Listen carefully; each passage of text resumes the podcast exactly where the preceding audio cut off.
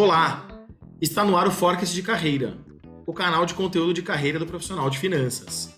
Sou Guilherme Malfi, headhunter e sócio fundador da Assets, que é uma consultoria de recrutamento e seleção especializada exclusivamente em posições de liderança na área financeira. No plano de carreira de hoje, vamos discorrer sobre o papel do profissional de finanças em uma empresa investida de fundo. Isso aí, Gui. E me apresentando também, eu sou o Felipe Brunieri, headhunter e sócio do Guilherme na Assets.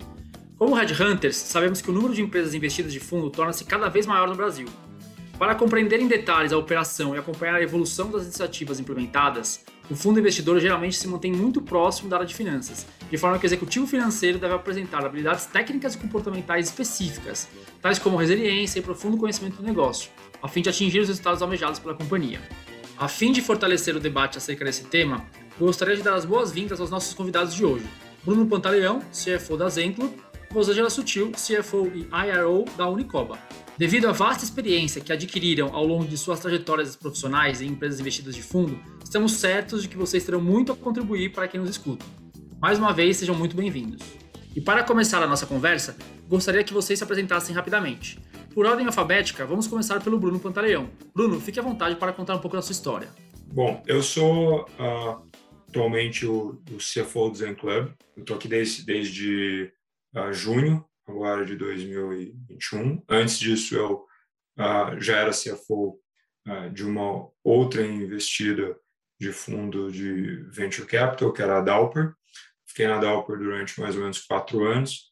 Antes disso, eu passei pela, fiz M&A na CPFL. Antes disso, fiz um MBA no INSEAD. E antes, fui advisor de M&A numa boutique de Porto Alegre chamada Trust Co Investimentos durante oito anos aí.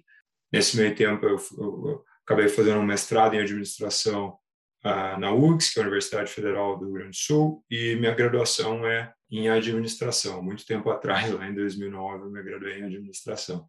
Excelente, Bruno. Muito obrigado pela presença e pela confiança e pela parceria de sempre com a Assets. Rosângela, fique à vontade para contar um pouco da sua história, por favor. Olá, Felipe, Bruno e Guilherme, tudo bem? Então, eu atualmente sou vice-presidente de administrativo financeiro, com posição de CFO e RO na Unicoba, empresa do segmento de energia, soluções em energia. Eu tenho uma carreira executiva de aproximadamente 25 anos, construída em empresas de diversos segmentos de atuação, passando por indústrias, mas muito forte voltado para áreas de tecnologia e telecomunicações.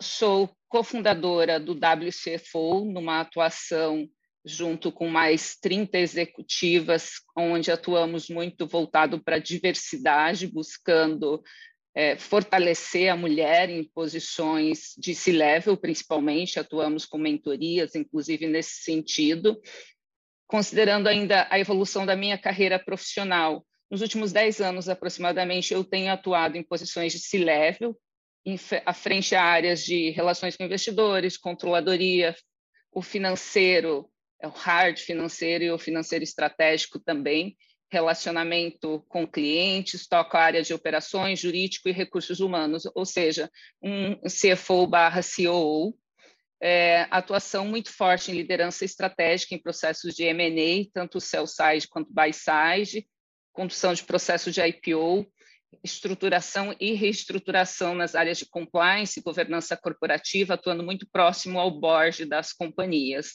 além, como eu comentei, da gestão das áreas é, mais operacionais no dia a dia, atuo muito forte na liderança de times, no desenvolvimento desses times para que estejam sempre preparados para o próximo passo, preparando sucessores, né? Ótimo, muito obrigado, Rosângela, pela, pela introdução também. E Gui, fica à vontade para começar o debate aí. Maravilha, pessoal. Gente, muito obrigado mais uma vez. É, vocês não sabem como, como, vocês são extremamente importantes para nós e para aquilo que a gente acredita fazendo, né? Acho que isso é muito importante. Bom, a gente começou por ordem alfabética é, nas apresentações, mas aqui no cavalheirismo a gente vai começar pelas mulheres. então, começando aqui pela Rosângela. Rosângela, uh, na sua visão, né, quais são as principais habilidades técnicas desenvolvidas pelo profissional de finanças em uma empresa investida de fundo? É, Guilherme, na minha visão, no que tange as habilidades técnicas, eu considero que sejam especialmente importantes aquelas voltadas para a governança corporativa e compliance. Então, o CFO passa a ter um papel muito relevante na condução da implementação desses processos dentro das companhias e condução não só da implementação, mas também garantir que eles permeiem todos os negócios, porque afinal de contas isso em algum momento se converte em geração de resultado para o acionista, né? Então, uma forte gestão também de uma área jurídica protagonista geralmente é necessário, muito conhecimento em metodologias de gestão, implementações e readequações de processos, sistemas e pessoas.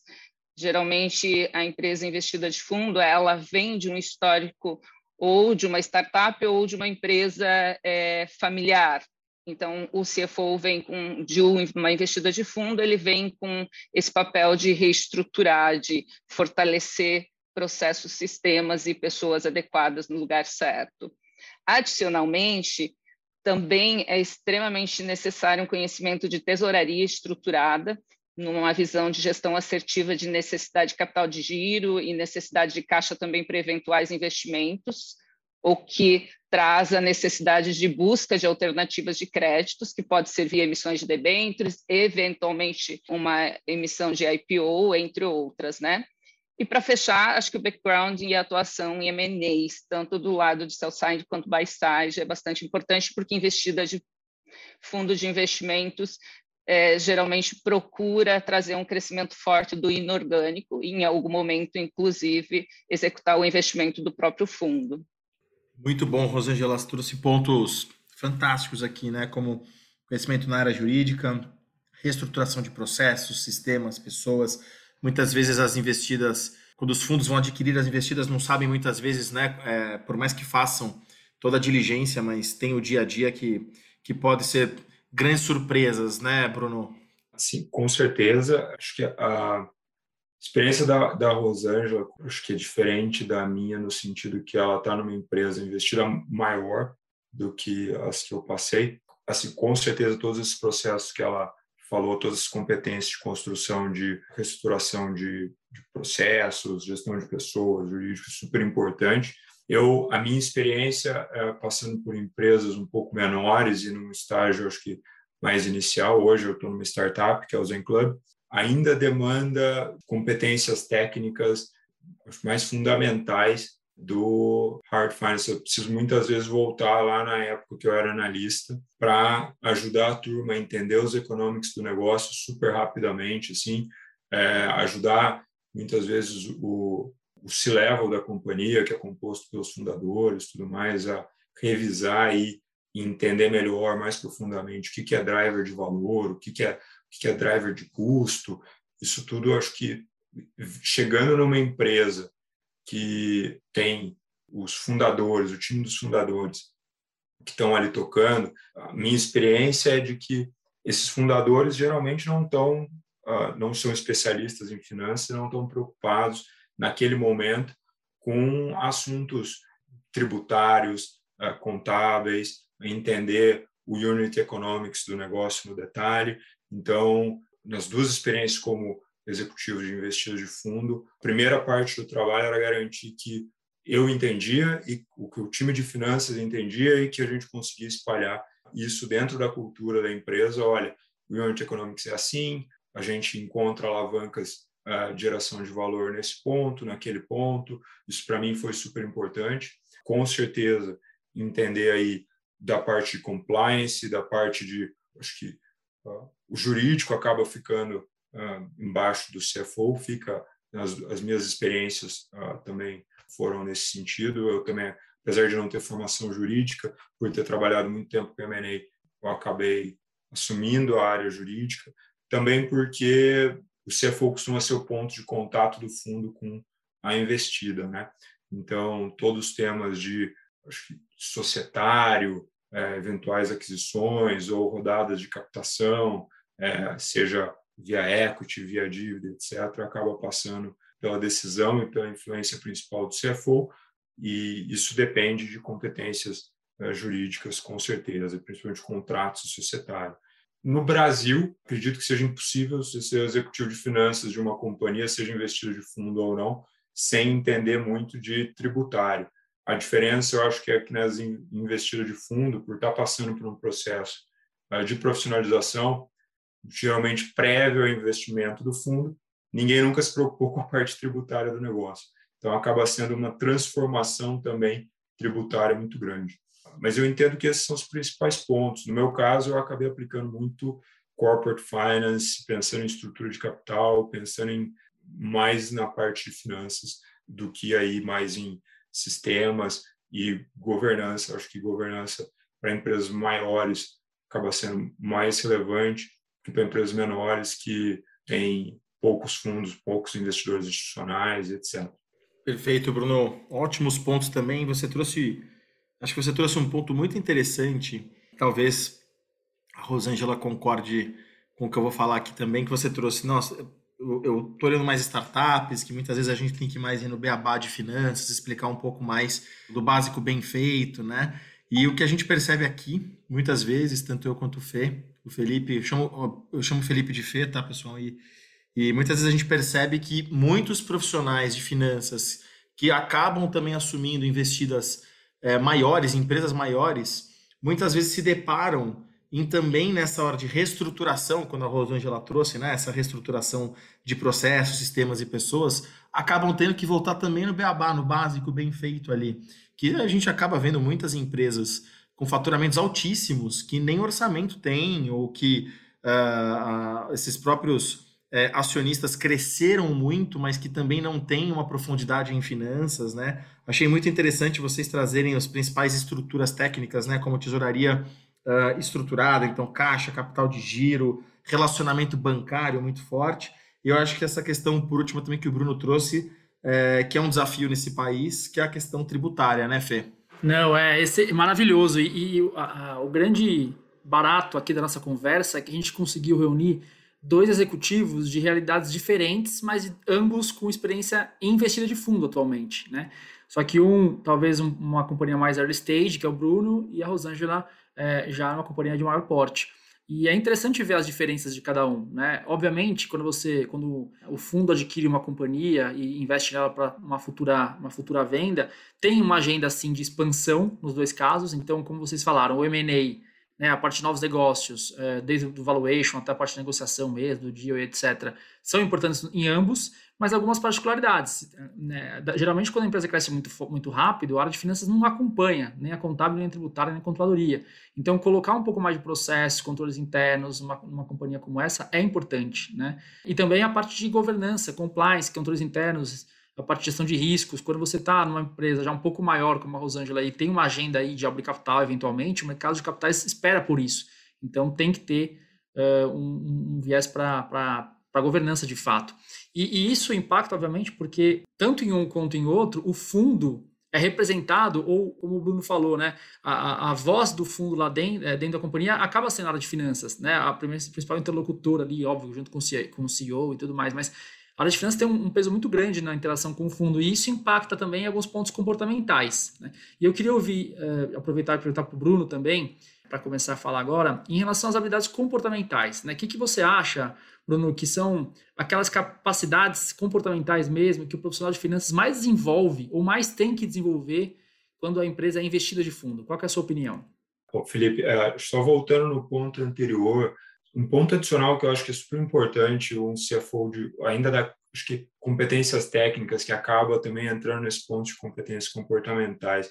Ponto super importante que um CFO tem que entender numa investida de fundo, ao contrário de uma empresa familiar, ele precisa entender os objetivos de diferentes dos diferentes shareholders. Né? Então, o que, que um investidor institucional espera do investimento que ele fez na empresa? Como é que está? Em que fase do ciclo de investimento esse investidor está? Se tem mais de um uh, investidor institucional que entrou em rodadas diferentes, como que essa, esse, os interesses desses investidores institucionais se relacionam com os interesses dos, dos founders ou, ou de uma série de outros investidores anjos que você tem tua, no, teu, no teu cap table. Conseguir mapear e entender depende de você entender como que funciona um, um fundo de private equity, um fundo de venture capital. Então, isso é, eu entendo que seja uma competência mais técnica. E habilidades comportamentais, primeiro, você tem que ter capacidade de liderar um time que nem sempre está pronto. É um time que, por vezes, você tem que ter capacidade de conduzir as pessoas que estão naquela empresa, que fazem parte da cultura daquela empresa, aprender mais, a acompanhar a empresa nessa transformação é, que a empresa está passando. É, essa é a minha experiência, tá? Então, pega uma equipe que geralmente não está preparada para o novo ciclo da companhia, treina esse time, tem uma dose aí de uma dose de liderança, por exemplo. Então, geralmente empresas muito pequenas, uh, você tem que walk the talk para garantir que as pessoas de fato entendam que aquela é a conduta que você espera, né? Além disso, você tem que ter uma, uma acho que uma resiliência muito grande para lidar com todos esses diferentes stakeholders. Geralmente, pelo menos nas minhas experiências investidas de fundo, são empresas muito mais muito cost conscious, então super tem ali um cuidado muito grande com custos e etc. Então, é, não é que eu tive grandes equipes enormes, com muita gente trabalhando, que eu conseguia fazer muitas caixinhas específicas. Então, esse cara aqui vai ser um contas a pagar, aquele vai ser um contas a receber. Então, assim, meio que todo mundo tem, acaba tendo muito trabalho. E o CFO também. Eu tive que trabalhar muito, às vezes, desde analista, supervisor, coordenador, gerente, diretor e etc. Então, é, tem que ter resiliência, alguma flexibilidade. Acho que tem que ter uma habilidade de comunicação grande, justamente para conseguir garantir que, você, que a empresa consiga atender aos objetivos de todos os stakeholders, consiga que todos os shareholders, no caso, estejam alinhados para um objetivo em comum, que, obviamente, o objetivo básico é gerar valor para a companhia, mas dependendo do momento ali do ciclo de, de, de investimento, em alguns é, esse, esse, interesse pode descasar e acaba sendo o CFO responsável por conduzir esses diferentes shareholders com uma boa comunicação, né? Acho que resumindo, acho que sendo importante que o CFO tenha resiliência, tenha a capacidade de liderar a equipe, por exemplo, e com recursos, eu diria, mínimo de recurso possível colocado, fazer o máximo com o mínimo, né? E ter uma boa capacidade de comunicação para garantir o alinhamento dos, dos investidores, dos diferentes investidores da companhia. É, por falar nisso, comunicação é a arma do negócio, né? O, todo CFO, seja investido ou não, precisa ser um storyteller, precisa saber se comunicar muito bem se adaptar a cada interlocutor. Né? Mas e você, Rosângela, qual é a sua opinião? O que, que você acha que são as principais habilidades comportamentais aí necessárias e desenvolvidas dentro de uma empresa investida de fundo?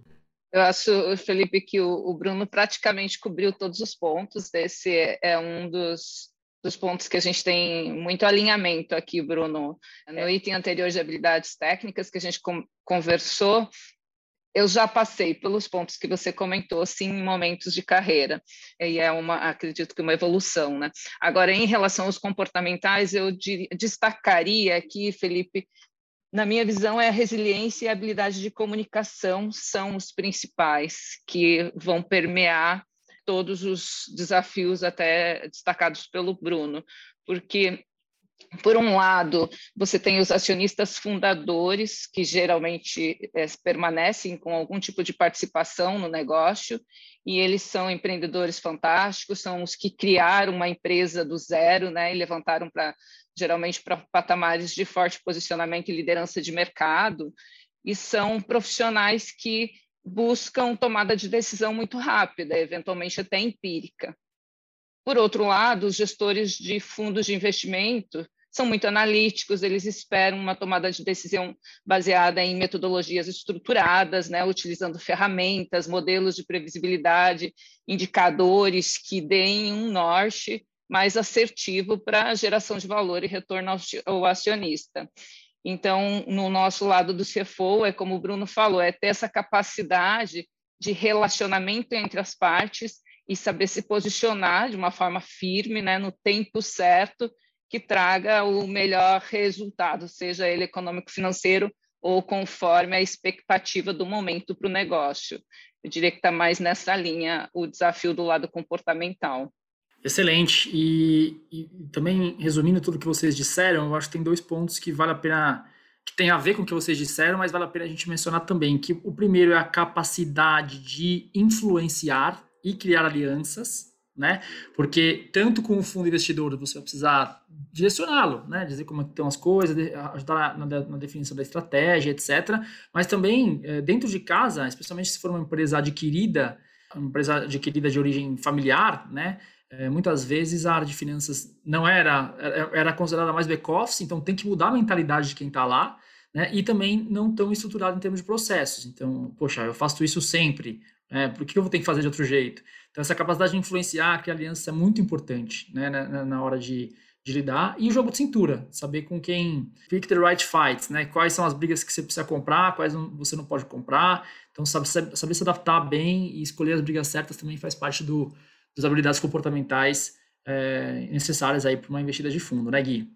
Não, gente, com, com certeza, acho que vocês cobriram, cobriram muito bem, assim, eu, é, o que a gente percebe muito é, é, realmente essa, se a gente fosse falar das habilidades, né, é, sobre todas essas que vocês levantaram, é muito a questão da gestão de conflitos, né, que acho que é importantíssimo, uh, perspectiva, visão do todo, o que que o, que que o fundo espera, o que que, o que, que a investida pode dar, qual que é a visão uh, dos antigos dos antigos proprietários. Uh, lidar com ambiguidade também é muito importante, né? com, com incertezas, principalmente no nosso país. Gestão de pessoas nem se fala, né? acho que nem se fala também. E, e uma comunicação efetiva. Eu acho que, só para complementar aí tudo que, que vocês trouxeram, né? porque vocês com certeza já é, majestosamente cobriram praticamente tudo. E aí, partindo, uh, inclusive, para a terceira pergunta, trazendo de novo para a própria Rosângela, se eu não me engano, acho que a Rosângela uh, respondeu a primeira e agora trazer aqui para a terceira. Rosângela, de, de maneira geral, né, o que, que muda na agenda e nas prioridades do CFO uh, eh, que atua em uma companhia que possui um fundo investidor? O que, que o fundo espera do executivo de finanças? Né? Guilherme, eu, eu costumo dizer que o, a empresa que, tem, que é investida de um fundo de investimentos, ela possui um sócio profissional em finanças, né? E, e o CFO, ele é o olho desse sócio dentro da organização, ou seja, ele é o elo desse sócio dentro da organização que, de alguma forma, faz a tradução do negócio para o sócio, né? com reportes, com, é, ou seja via reuniões de board, seja via comitês, trazendo essa tradução do negócio em resultados históricos passados, em previsões para planejamentos futuros, de uma forma que tome-se as decisões um negócio lucrativo, que é o que se espera no final do dia, né? Como a gente comentou anteriormente, além disso, o CFO, então, ele tem, acho que foi o, o próprio Felipe até que comentou, o CFO tem esse papel também na investida de fundos de investimentos de ter uma visão mais holística, uma visão mais ampla do negócio. Então, como um, um profissional é, de uma forma ainda mais forte na visão do business partner, né, que cria alianças com todas as áreas e traz informações assertivas para o fundo de investimentos, para que ele não tenha apenas os números frios do, dos resultados ou do orçamento ou do business plan da companhia. Então, acho que esses são os principais pontos que mudam na agenda do CFO. Ele tem um, um papel aí mais estratégico né, nesse sentido. Perfeito, Rosângela. Bruno, fica à vontade para trazer suas, suas informações também. Claro. Bom, como a, Rosângela até já comentou antes, assim, como é que um, o, acho que o grande desafio que os fundos esperam do CFO, como que a gente transforma o processo decisório da companhia para algo mais uh, fundamentado em metodologia, em processos, em dados e menos intuitivo. Founders uh, geralmente têm mais a, a propensão ao risco do que fundos, e justamente por isso eles são empreendedores e etc. e acabam ficando mais confortáveis no processo de tomar de decisão mais intuitivo. Eu acho que esse esse é um papel que, de, que qualquer fundo espera do CFO, é traga, construa um processo decisório que a gente consiga entender é, e que não seja intuitivo. Acho que esse é um primeiro ponto. Um segundo ponto, acho que só adicionando aqui uma, acho que uma camada de complexidade nessa resposta é fundos diferentes esperam coisas diferentes. é, acho que é importante para alguém que está buscando ser uh, um CFO de uma investida de fundo que entenda qual que é a tese do fundo. Tem vários tipos de fundo com vários tipos de teses diferentes. Então, um fundo de venture capital, o que que esse fundo de venture capital espera de um CFO de uma startup? O que que um fundo de private equity com foco em infra espera de um CFO de uma empresa de energia? O que que um fundo de distress espera de um CFO uh, de uma empresa que está aí fazendo um turnaround. São expectativas diferentes, e aí o que eu posso dizer é das diferenças entre um fundo de, de private equity e um fundo de VC. É um fundo de private equity dentro de uma empresa, dentro de uma empresa uh, já mais madura, acho que é muito mais focado em custos, em margens, em uh, melhoria de processo, aquela ideia de como é que a gente vai implementar um processo de melhoria contínua dentro das áreas de finance, como é que se consegue fazer isso permear pela companhia, uh, e, numa, numa investida de fundo de uma investida de venture capital, uma startup, é muito mais como a gente viabiliza o crescimento, como a gente destrava crescimento dentro de um mercado ou dentro de outro mercado, traz o racional. Daqui o foco não é melhoria contínua dos processos que já existem, o que o foco é vamos uh, vamos descobrir uma forma de entrar naquele mercado que é totalmente diferente, vamos pensar no modelo de precificação. Algo. Então, são desafios muito diferentes dependendo das teses dos fundos. Muito bom, muito bom, Bruno. Acho que vocês trouxeram ótimos pontos que eu também não vou ficar me, me alongando aqui. Acho que, pra, acho que fica muito claro né, que a agenda do CFO de uma investida de fundo é, é ser um dos um dos executivos de negócio desse fundo, né? E acho que você foi muito feliz, Bruno, quando você trouxe essa questão de fundos diferentes esperam coisas diferentes, né? Então, entenda qual é a tese, entenda qual é a cultura desse fundo para você também conseguir dar um resultado mais eficiente quando você está é, lá na ponta. Uh, Fê, fica à vontade. Concordo. É, concordo com tudo que vocês disseram e é muito importante entender o momento, a estratégia, o crescimento da companhia e, e ser o representante né, do fundo dentro da empresa é, perante os, os, outros stakeholders. Uh, e como a própria Rosângela falou anteriormente também, que são finanças, financeiros clássicos, né? Quem geralmente trabalha em fundo tem um background muito forte em finanças, então precisa, precisa passar muita confiança, tecnicidade, análise, é, para que a relação seja cada vez mais consistente. E aí, entrando no, no, na última pauta nossa aqui, e agora começando pelo Bruno, a gente queria entender um pouco das adaptações, né, nessa parte de transição entre uma empresa que não possui um fundo e uma empresa que possui um fundo investidor. Então, o que, que na sua opinião, Bruno, foram as adaptações necessárias né, e os principais desafios encontrados aí durante a transição entre uma empresa que não possui um fundo e outra que possui, e que dica que você daria para os executivos financeiros que planejam fazer essa transição? Né? Que, que, como que você enxerga, como que eles têm que enxergar essa fase? É bom, Felipe. Eu tenho eu tenho uma, uma restrição a essa resposta porque eu nunca fui um executivo clássico de finanças em uma empresa que não era investido de fundo. Eu, eu fazia Foi na CPFL, né? Novos negócios. Mas eu fazia M&A que era diferente, né, do executivo clássico de finanças, né? Então, mas uh, mas, bom, tra tendo trabalhado em duas empresas investidas de fundo, eu, eu consigo entender um pouco, assim, superficialmente, essa transição. Né?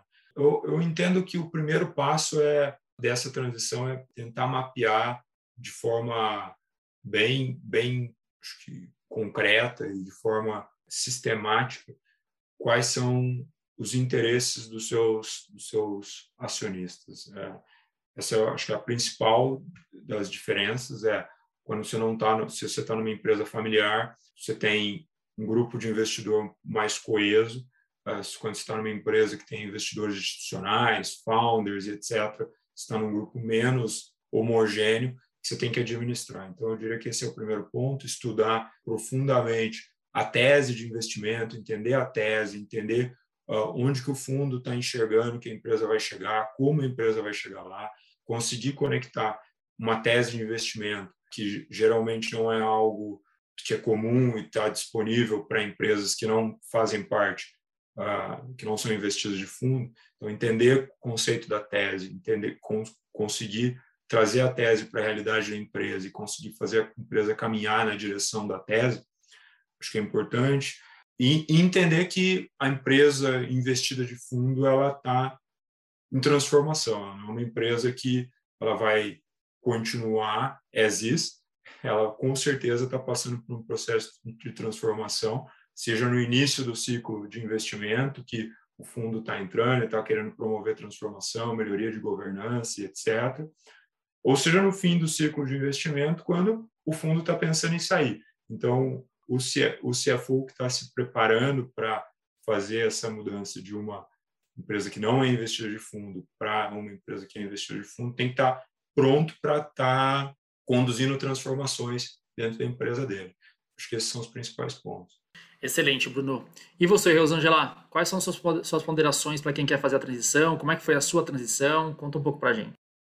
Diferente do Bruno, eu trabalhei boa parte da minha carreira em empresas que não eram investidas de, de fundos de investimentos.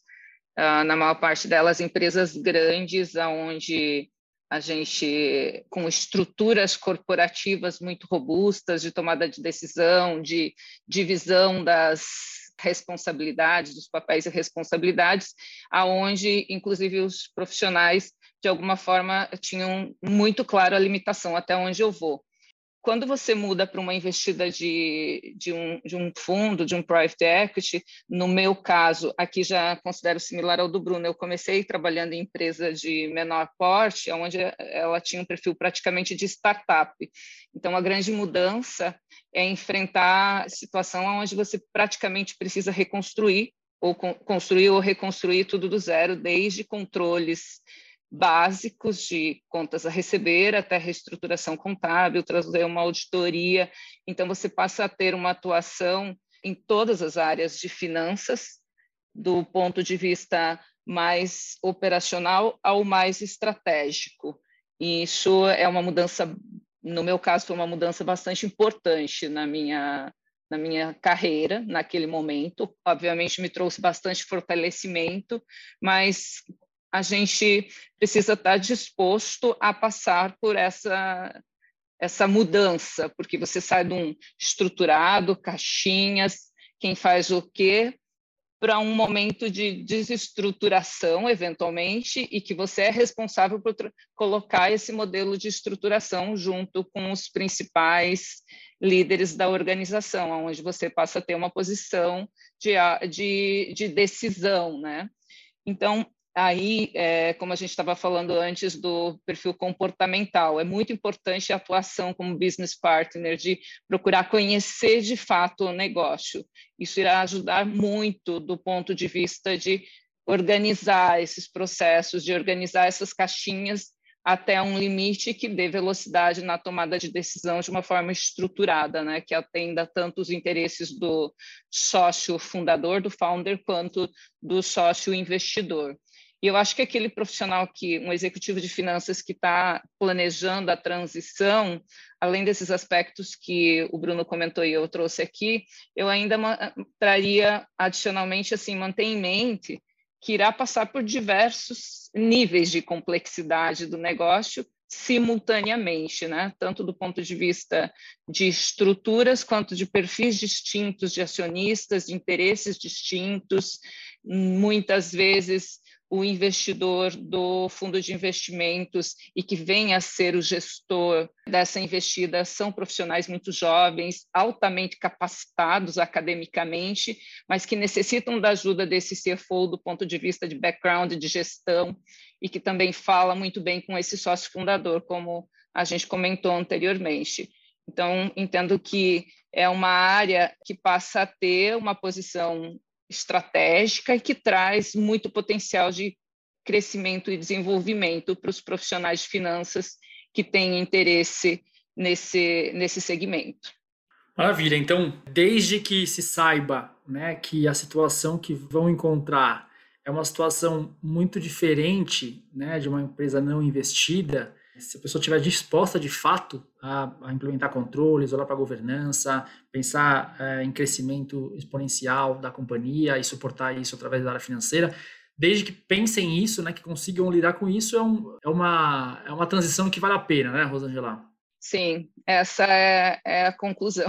Eu me considero feliz nessa decisão e entendo que adicional, assim, além de trazer um forte desenvolvimento e crescimento para o profissional, ah, nós temos a efetiva participação na gestão de mudança dessas empresas de uma forma muito forte. E ela vale a pena justamente por isso, o nível de autonomia né, ou de contato com a estratégia e, e, com a tomada de decisão é muito alto, porque você está você tá dia a dia ali, eh, seja com o, o CEO, ou seja com o, o fundo investidor, então é muito mais fácil de tomar decisão e rápido, o ambiente é muito dinâmico. E a parte financeira também, né, que vale a pena citar, que apesar de, um, de, uma remuneração fixa, que muitas vezes é muito em linha com o mercado, ou até um pouco abaixo do que o mercado oferece, a parte variável, né, não só o bônus anual, mas principalmente stock options, é, ou o bônus de retenção é, é, vale muito a pena. Né? Então, sabendo que o risco, que existe um certo risco, obviamente o retorno é muito grande. Mas é isso, Gui, quer fazer as ponderações finais aí? Eu só queria é, dizer que, que tanto o Bruno quanto a Rosângela, acho que a Rosângela, nesse caso, por ter tido uma experiência é, maior nos dois lados, né? Também trouxe bastante coisa. É, acho que vendo de fora aqui também, o que a gente acaba entrevistando muita gente é muito no aspecto cultural, né? O aspecto cultural é muito importante. Tem gente que nos traz que é ame ou odeie, né? Então também tem muito isso. É, e é perfil, acho que, eu, acho que eu classificaria no final das contas como perfil. É, e agradecer essa aula que os dois deram para gente aqui também, né? Nessas todas essas perguntas e, e respostas aqui a gente aprende o tempo inteiro. E bom, pessoal, acho que estamos chegando aqui a, ao fim de mais uma, uma ótima conversa, um ótimo podcast aqui. E vou chamá-los para as considerações finais, começando aqui pela por ordem alfabética. Bruno, fique à vontade para dar suas considerações, por favor. Considerações finais. A jornada, minha jornada como CFO de investida de fundo, super positiva não trocaria por outras jornadas dentro da, da carreira, dentro das possíveis carreiras de finanças. É uma o executivo que está tá pensando em fazer essa migração para posições de finanças de alto nível dentro de investidas de fundo tem uma uma jornada de muito aprendizado. É lidar, a gente lida com gente muito boa, ah, fundadores, CEOs, muito conhecimento, de, de altíssimo nível, com uma, uma propensão para executar com qualidade muito boa. A gente lida com fundos de investimento que também trazem pessoas muito boas, ótimos analistas, ótimos investidores. Então, eu me sinto constantemente desafiado a aprender mais, e isso é a principal uh, motivação que eu tenho para continuar. Mais do que, acho até que a própria remuneração fixa ou variável, acho que a cultura da investida de fundo, do aprendizado constante, do desafio constante, é o que me atrai mais nesse, né, acho que nesse ambiente que a gente vive de investidas de fundo. A minha experiência é muito nesse sentido. E acho, por fim, agradecer vocês aí pela organização do, do nosso podcast aqui, que eu estou aproveitando para caramba. Parabéns, pessoal. Muito bom e obrigado pelo convite. A nós que te agradecemos, Bruno. Foi um, um grande prazer, uma honra, e a gente sabe da, da dificuldade, dos desafios de agenda de vocês, né? Então, muito obrigado. Rosângela, fique à vontade para suas considerações. Muito obrigado por essa aula também que, que você nos deu aqui. Eu acho que a gente já aqui discorreu bastante de to todos os, os, aspectos, né? Então, eu só gostaria de aproveitar esse momento aqui para agradecer, de fato, o apoio e a confiança de todos os gestores que eu tive até o momento, colegas e os meus liderados também, que são extremamente importantes para a nossa execução e crescimento, né? mas especialmente também o apoio do meu marido e familiares, que trabalhar em investidas de fundos de investimentos demanda muita energia, né, Bruno? Muita energia, muito tempo, muitas horas de trabalho. Então, é um agradecimento especial a eles que me apoiam e me entendem. Como eu comentei aqui inicialmente, Felipe e Guilherme, muito obrigada por vocês estarem propiciando esse, essa ferramenta aqui para a gente ter essa oportunidade de compartilhar e também oportunidade de ouvir outros profissionais, outros colegas falando sobre outros temas. Parabéns. Obrigada, Bruno, pela participação aqui, pela colaboração. Eu que agradeço, Rosângela. Eu, assim, eu não tenho condição de dar aula para ninguém, mas eu também recebi uma aula da Rosângela hoje aqui. Muito bom, muito bom. Imagina, deu uma aula aqui, tem, pode ter tem certeza. Tem total viu? razão, e ela tem total razão sobre o agradecimento aos familiares, viu? Porque, assim, é muita energia que a gente precisa, é muito tempo dedicado que a gente precisa. Na época que eu fazia M&A, eu não dedicava tanto tempo, e olha que M&A tem fama de ser time intensive, né? Mas como se for, é mais, muito mais. Bruno, mas só deixando um adendo aqui, você também deu uma aula para a gente aqui, viu, Brunão? Então, vocês não têm ideia, gente. Acho que isso é importante deixar, inclusive, no podcast. Não me cortem nesse momento. É, muitas pessoas nos, nos escutam, né? Então, no trânsito, a gente recebe muito feedback das pessoas, muito feedback. Então, vocês não têm ideia como vocês ajudam as pessoas nas carreiras delas. Então, é muito importante. Muito obrigado, gente. Exatamente. E o, e o tempo de vocês é precioso, né? Então, eu achei muito interessante desse podcast, até é, já complementando, a, a, a, as diferenças, né? Por mais que sejam investidas de fundo, diferenças muito grandes, assim, em relação ao papel, ao que se espera dos, dos profissionais. Eu acho que vocês falaram muito, foi muito legal, assim, de mostrar as coisas, porque às vezes você tem, você cria um estereótipo na cabeça que é único, né? Ah, não, investida de fundo é assim. Não, mas tem stages diferentes, né? Tem prioridades diferentes, tem fundos que pensam de forma diferente. Então a gente conseguiu mostrar isso para o pessoal é, e eu acho que ficou sensacional, assim, as respostas se complementaram muito do, do, dos dois para mostrar realidades diferentes. E eu acho que quem estiver disposto a ouvir esse, esse podcast vai realmente aprender bastante, assim, e, e ainda mais quem estiver pensando em fazer a transição. Então, muito obrigado mesmo, ficou muito bom, viu, pessoal? Muito feliz em poder contribuir. O Bruno também foi muito assertivo quando ele falou que depende muito do perfil do fundo, da expectativa de Muito. qual é o, a decisão de investimento ou desinvestimento do fundo, né? O, momento, isso faz toda a diferença em todas as fases de investidas, né? Rosângela, eu anotei aqui, ó. Fundos diferentes esperam coisas diferentes. Exatamente. anotada. Ó, vai, Bruno Pantaleão. Vai, Bruno. Pantaleão. É, minha, a minha experiência, compartilhar no podcast, assim, acho que não vale a pena, mas a experiência vai um pouco além disso executivos de fundos diferentes, ou executivos diferentes, o mesmo fundo, às vezes esperam coisas diferentes da empresa. Isso dificulta um pouco né? mais o trabalho de CFO. É. Aí. É, tem fundo que quer desinvestir rápido, né? Tem uns que pensam mais em longo prazo, é, é muita diferença, assim, de, de fato. Uhum. Então, Não, e, e aí, Felipe, não, e Felipe, complementando a isso, além de também tem o momento do fundo na companhia, porque eventualmente a gente já, já ocorreu comigo de entrar no momento que o fundo já está na companhia há alguns anos. Então, você já entra sabendo que o tempo com aquele fundo vai ser relativamente curto. Queria agradecer imensamente aos dois, Bruno e Rosângela, por dividirem suas perspectivas conosco.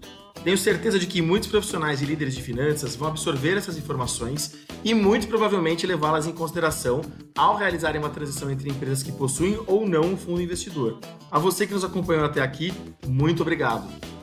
Isso aí, Gui. Também gostaria de agradecer novamente ao Bruno e à Rosângela e lembrar a todos que este conteúdo é exclusivo da Assets. Portanto, não se esqueçam de nos acompanhar através do nosso site, nosso perfil do LinkedIn e também por aqui no nosso canal do Spotify, pois sempre publicamos conteúdos relevantes sobre carreira para profissional de finanças. Até mais!